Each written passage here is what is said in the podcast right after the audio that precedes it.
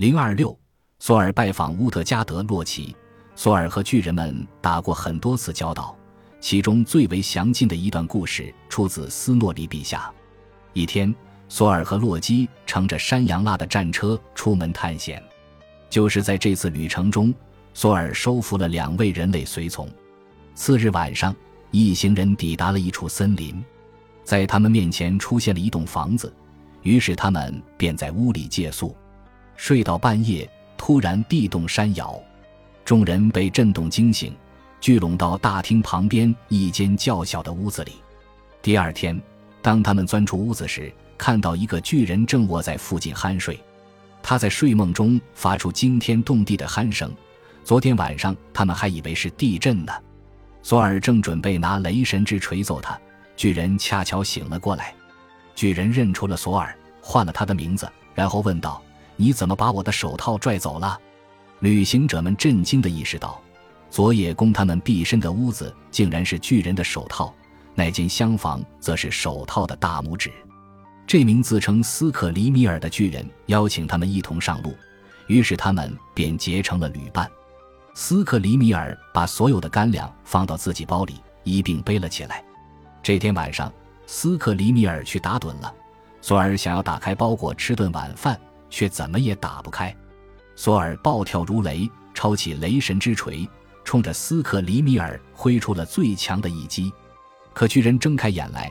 只是嘟囔：“不该在橡树下面睡觉，刚才肯定是有片叶子掉在他头上了。”还问齐索尔他们吃了晚饭没有。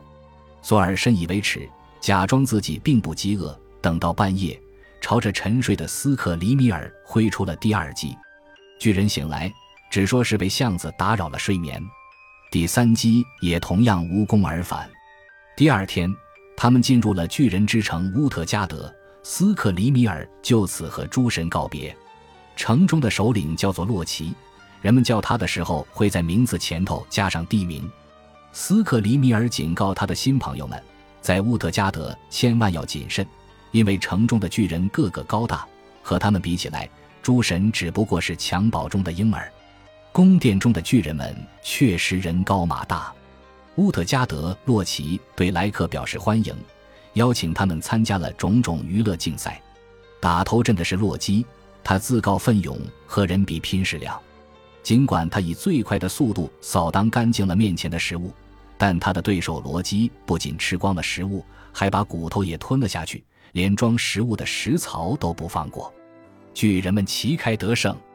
提亚尔菲和胡基比赛跑步，虽然小伙子跑得飞快，拼了三局还是全盘告负。索尔参加的是饮酒挑战，可惜也没能成功。挑战任务是把一只脚杯中的酒喝干，而且那只脚看起来并不大，连最不善饮的人都能三口见底。然而，索尔拼命喝了三大口，脚杯中的酒只是略少了一分。乌特加德洛奇接着挑衅索尔，要他再来挑战两回，看看能不能举起他的猫，和他的老乳母比一比摔跤。可惜。索尔的表现依然毫不出彩，他使尽全身力气，也只能让猫的一只爪子离开地面，而老乳母艾丽居然能压得索尔单膝跪地。索尔一行人丢尽了颜面，但还是接受了主人的盛情款待。在吃过一顿丰盛的早餐后，他们就准备踏上返程之旅。乌特加德洛奇陪他们走出城堡，并揭开了事情的真相。他承认索尔是个危险人物，绝不会再让他进入自己的宫殿。斯克里米尔就是乌特加德洛奇假扮的，他用魔法线绳扎上了那个装着食物的包裹。入睡之时，他又用魔法挪来了一座山挡在头上，以此抵挡索尔的雷霆重击。证据就是，原本平坦的山顶上现已出现三个方形的线谷，远远的就能看到。至于在乌特加德中进行的比赛和洛基比拼的是火，当然能毫不费力地吞噬食槽；和提亚尔菲赛跑的是思维，脚杯里的酒和大海相通，索尔没能把它喝干，也就不足为奇了。不过他的努力确实降低了海平面，这就解释了为什么会有潮汐。那只黑猫不是别的什么，正是中庭巨蟒。老乳母艾丽其实是暮年。每个人迟早都会被他压倒。说完之后，乌特加德洛奇就和他的宫殿一起消失了，只留下索尔空扬着雷神之锤，正准备向他挥去。这个故事可能是斯诺里基于一个较早的版本延伸出来的。在原本的故事里，索尔或许只是遇见了戴着大手套的狡猾巨人，后来才有了火、思维和暮年的化身。在洛基的吵骂中，洛基嘲笑索尔曾经蜷缩在手套里，连装食物的包裹都打不开。至少这些元素是原本就有的。有个细节十分有趣。斯克里米尔的另一个名字是乌特加德洛奇，在某种程度上，他会不会是洛基的化身呢？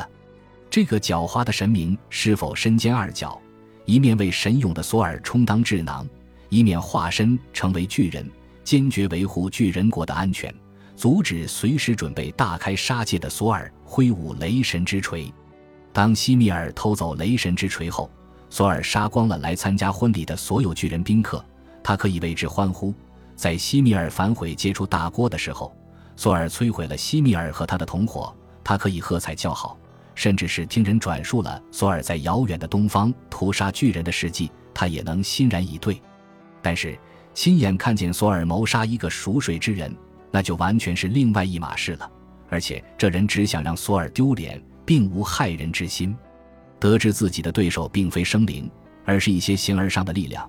索尔多少恢复了一些自尊，然而，当他明白自己败给了海洋，败给了象征着世界尽头的中庭巨蟒，败给了暮年这段对人影响最大的时期，索尔还是怒不可遏。这两种矛盾的形象集于索尔一身，表明斯诺里并非一味为他歌功颂德，而是从更古老的故事中提取线索，重新对他进行了刻画。